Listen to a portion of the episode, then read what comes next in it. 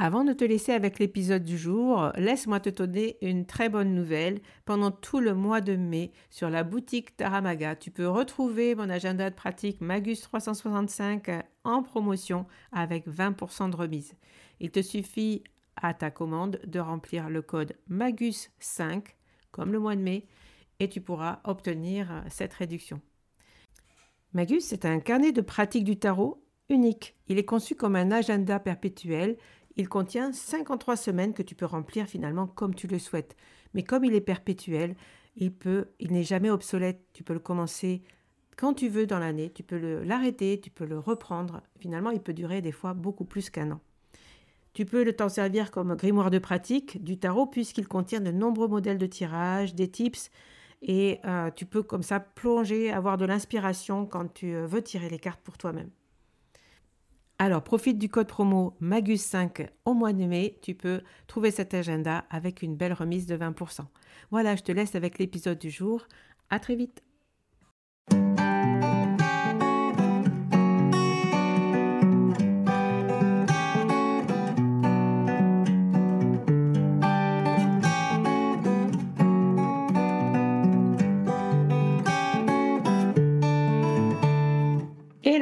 Bienvenue sur le podcast Magicien, un podcast qui va parler tarot, mais aussi d'entrepreneuriat, de liberté et de comment oser prendre sa place.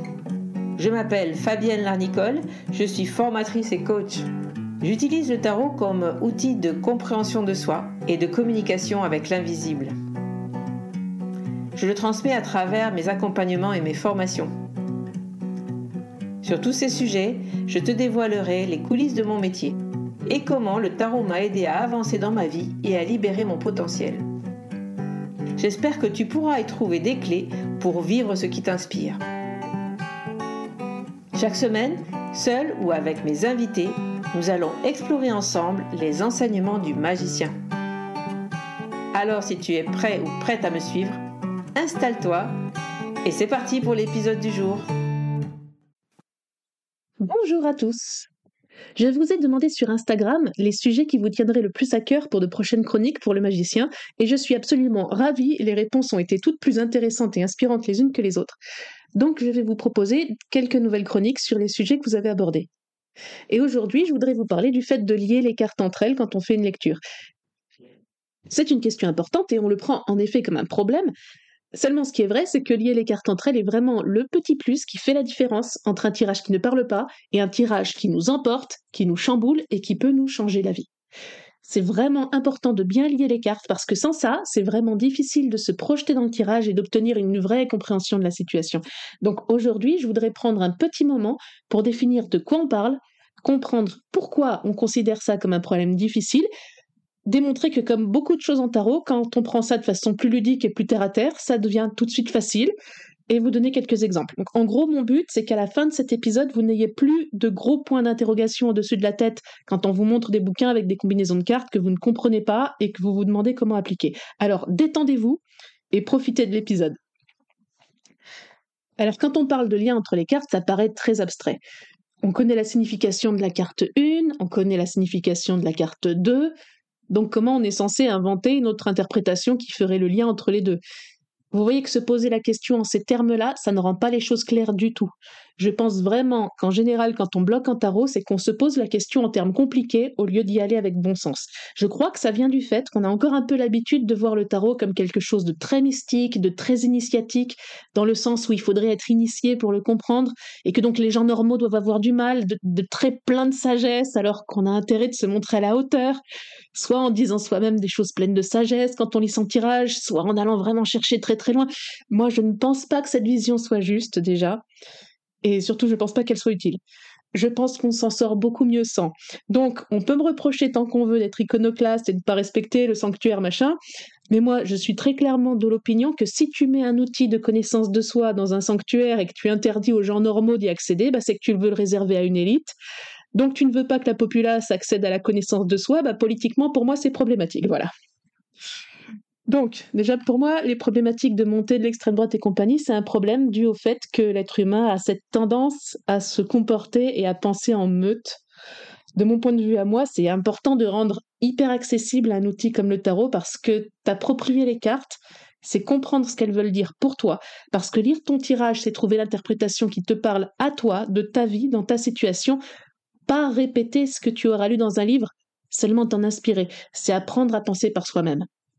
C'est vraiment important de penser par soi-même dans une époque où tout essaye de nous influencer pour modifier nos comportements à notre insu, notamment en nous balançant des images émotionnelles pour tuer notre esprit critique, pour nous amener à voter par-ci par-là, etc.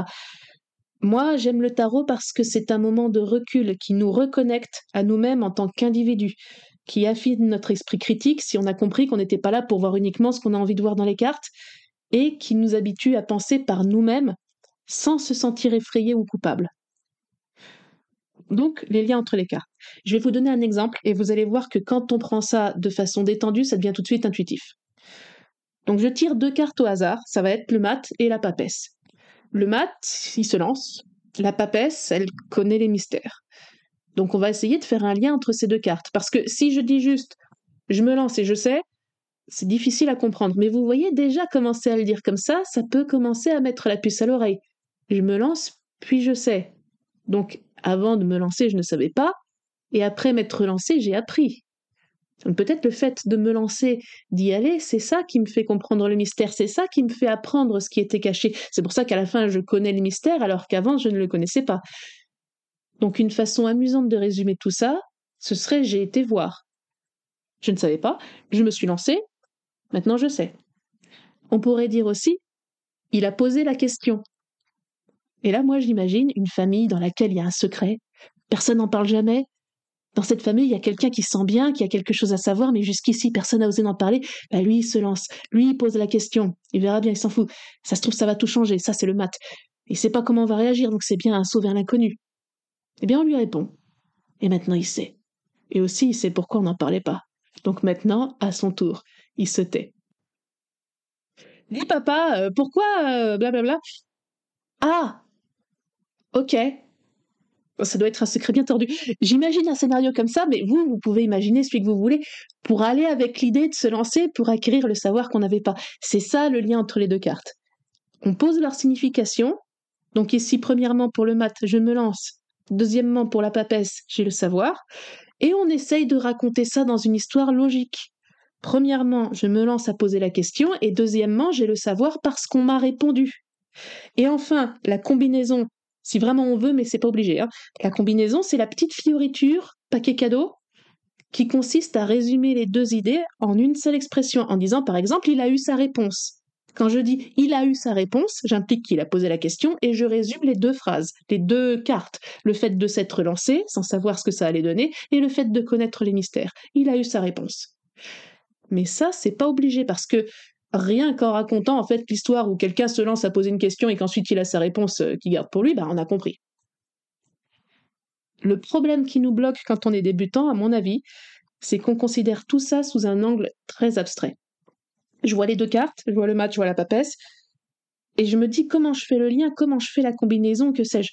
Donc je me pose la question en termes abstraits parce que je n'ai même pas regardé les deux cartes je n'ai pas encore posé la signification des deux cartes que je suis en train déjà de flipper à pas voir leur lien qui serait une mystérieuse troisième carte qui n'est pas posée sur la table donc que je ne peux pas voir de toute façon. Je propose de pas s'y prendre comme ça parce qu'en fait ça fait peur pour rien et que ça n'apporte rien. En fait, je propose de pas se poser la question du tout. Donc ne cherchez pas explicitement à toute force à sortir ce fameux lien. On s'en fout de cocher des cases comme ça. Regardez juste vos deux cartes Dites-vous les significations de chacune et laissez-vous aller, si vous voulez, à rêvasser l'histoire qu'elle raconte. Dites-vous que ce sont deux cases d'une BD et que vous avez juste à raconter ce que fait le personnage. Au début, vous verrez pas. Et si vous vous laissez prendre au jeu, bah forcément, vous allez finir par trouver une histoire, forcément. Et là, avant que vous ne commenciez à avoir peur et de vous dire que ce sera difficile de trouver une histoire, prenez un enfant de 4 ans, n'importe lequel, mettez-le devant vos cartes, demandez-lui qu'est-ce qui fait le bonhomme l'enfant va vous répondre avec une histoire. Il va pas passer 30 ans à se casser la tête avec la symbologie et la numérologie initiatique.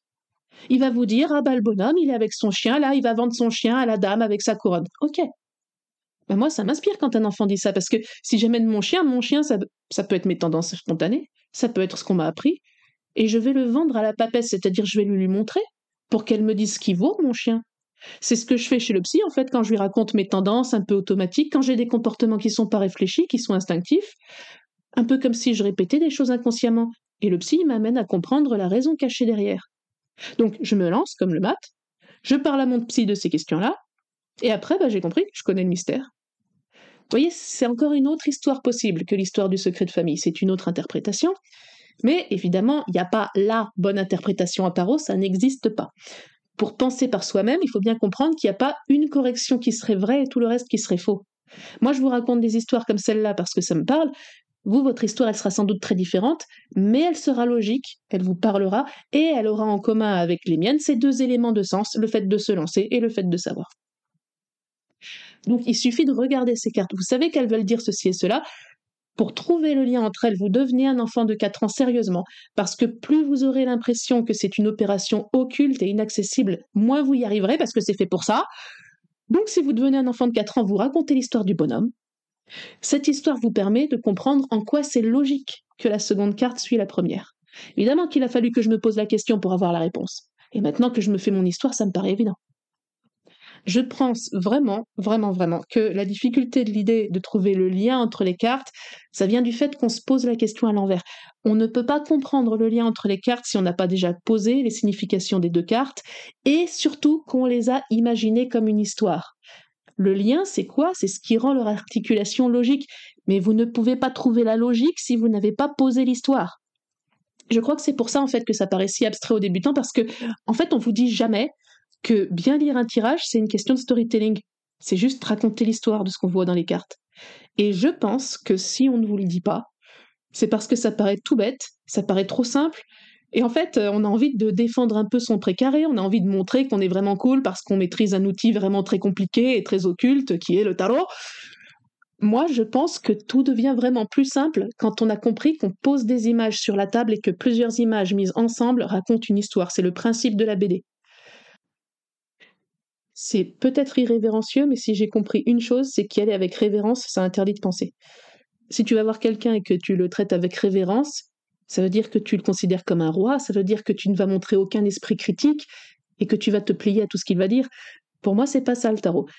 Si tu te plies à tout ce que disent tes cartes, ben déjà, tu cours le risque de la dépendance. Tu risques de tirer les cartes pour un oui, pour un non pour qu'elle décide à ta place et surtout pour ne pas penser par toi-même. Ça, c'est le piège de la dépendance. Ça existe, une telle dépendance aux cartes. C'est un danger, notamment pour ceux qui pratiquent le tarot divinatoire, parce que même un très très bon praticien risque de se retrouver face à des clients qui vont essayer de le mettre en position de sachant, qui vont lui demander de décider pour eux.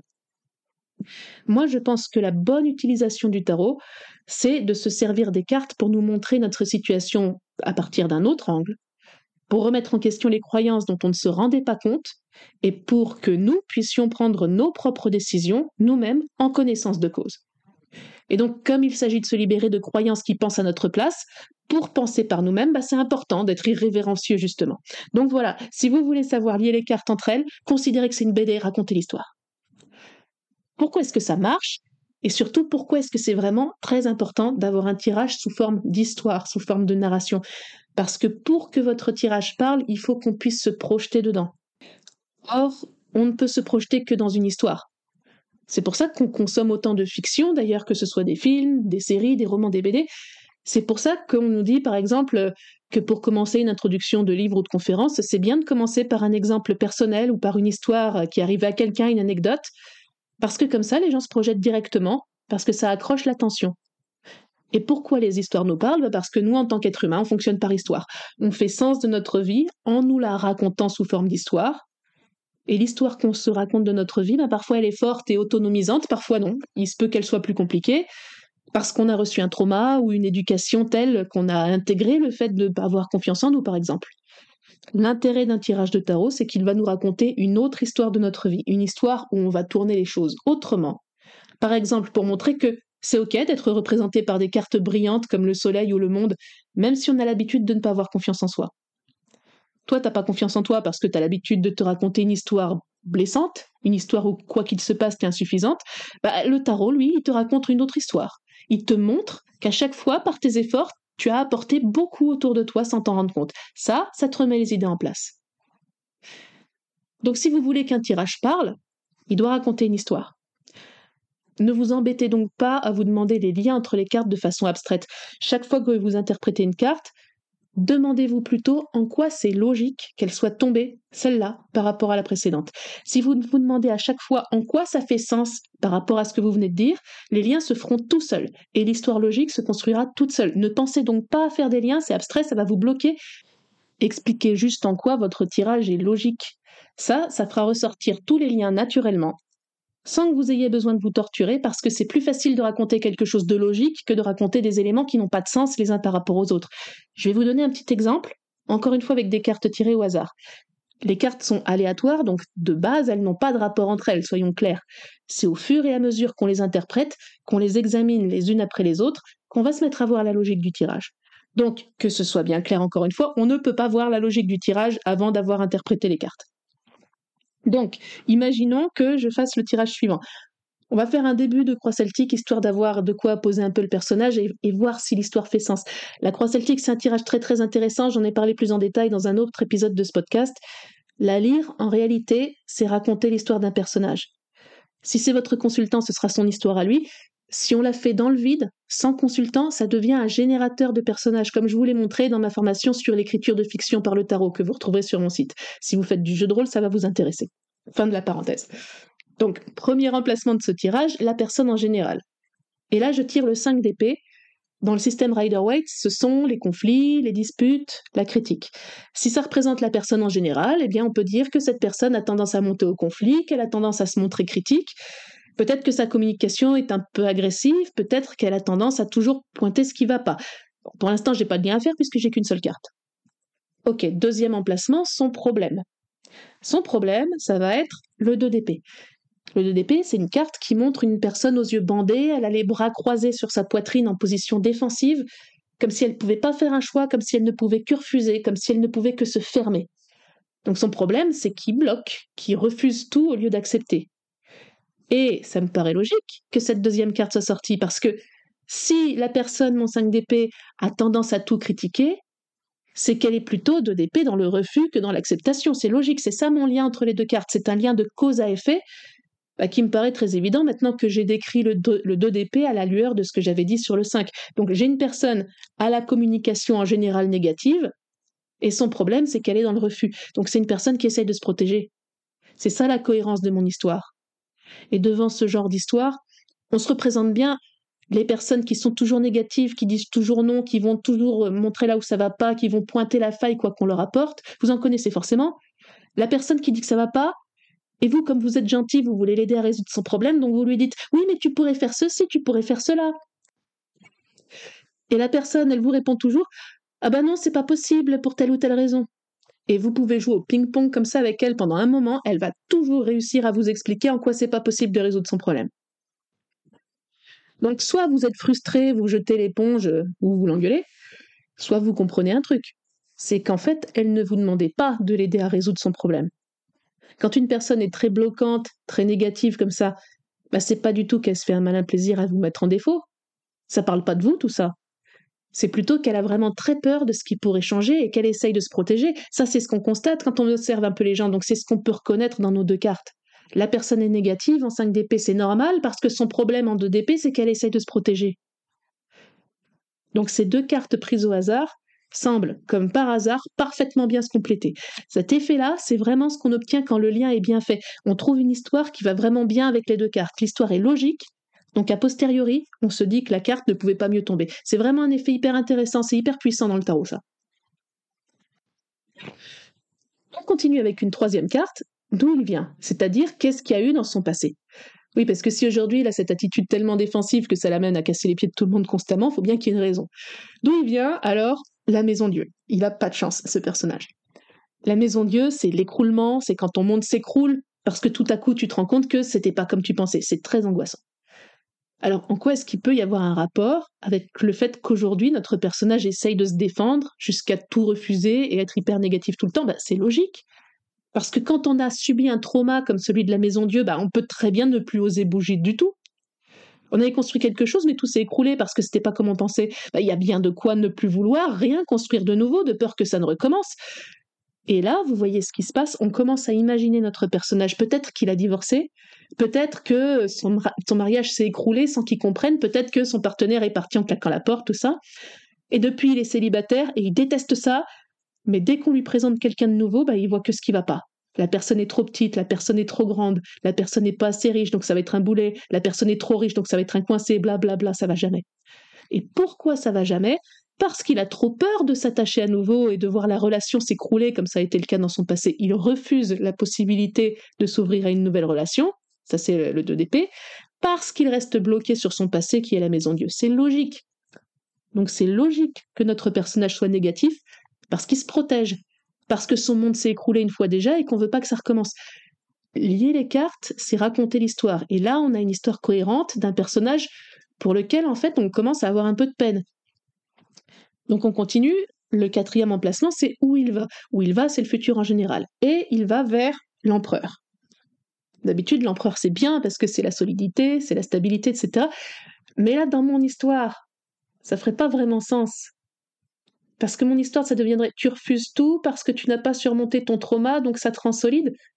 Je comprends pas cette phrase. Donc c'est pas la bonne interprétation. Dans ce contexte-là, dans le contexte de mon histoire, j'ai plutôt envie de voir l'empereur dans son côté rigide. C'est moi qui donne les règles, c'est comme ça, c'est pas autrement. Si tu te conformes pas à mes règles qui sont très rigides, tu dégages.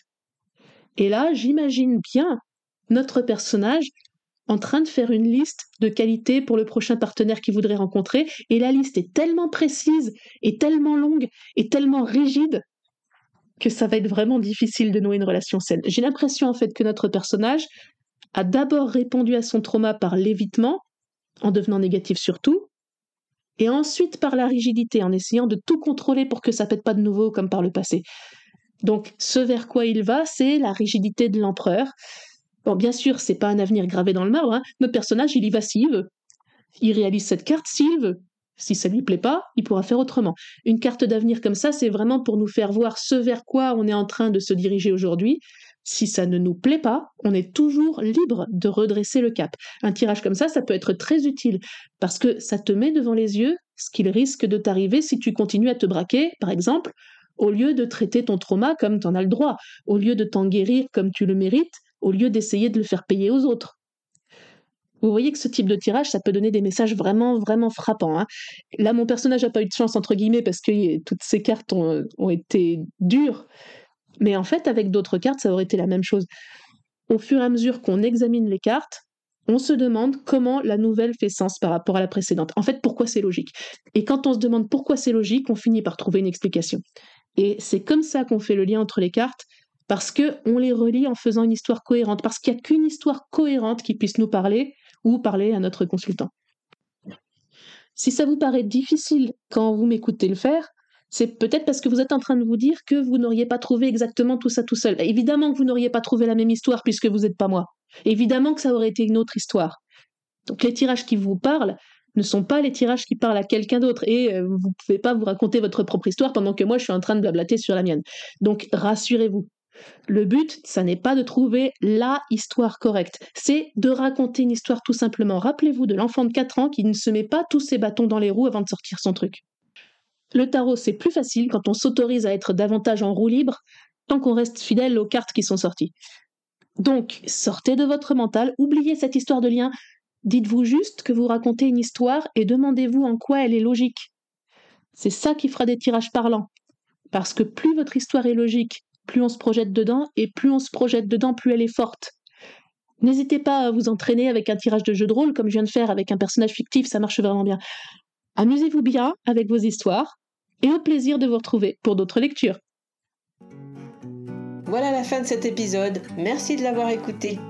N'oublie pas de t'abonner pour ne pas manquer les prochains. Soutiens le magicien en laissant un avis ou un commentaire sur ta plateforme préférée, Spotify ou Apple Podcast. De mon côté, il me reste à te souhaiter une excellente suite de l'aventure. Où que tu sois, on se retrouve très vite pour un prochain épisode. 拜拜。